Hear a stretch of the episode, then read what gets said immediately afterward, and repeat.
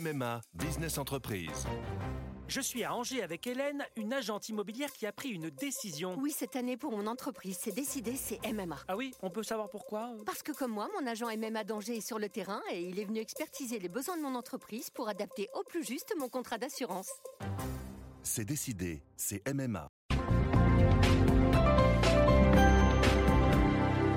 Bonjour, voici l'éditorial du 23 mai, écrit par Anne-Sophie Van Clair, le titre Avant le grand bain. Sur la plage abandonnée, les Français, à bien des égards épuisés, auront-ils enfin le loisir d'aller buller dès juillet? Telle est la question posée d'un bout à l'autre du littoral hexagonal où le long week-end en cours va offrir aux municipalités concernées une répétition générale du grand bain de l'été. Un test grandeur nature de ses premiers bonheurs, plus impatient encore sous la chaleur et le ciel clair, qui révèle déjà, de la Grande Motte à la côte sauvage, l'ampleur des écueils à éviter. Laxisme, incivilité et des mesures jusqu'alors impensables à échafauder. Enclos de cordes et piquets pour séjours statiques, isoloirs à transat, parasols télécommandés et autres sens uniques depuis les parcelles dynamiques.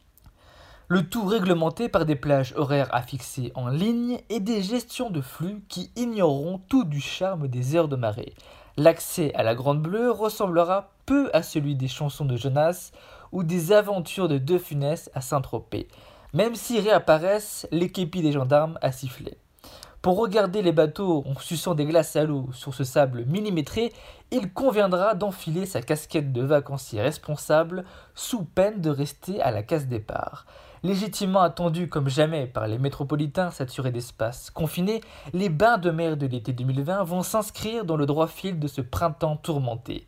Ils requerront de la part de chacun les mêmes qualités de civisme qui auront permis de passer nos régions verts et de hisser enfin les fanions et les voiles tout au long de ces côtes. D'opales, d'azur, d'émeraude, de granit rose, de falaises ou de dunes, où notre paysage salé va continuer à offrir à tous les condamnés au voyage intérieur un décor de congé mondialement envié.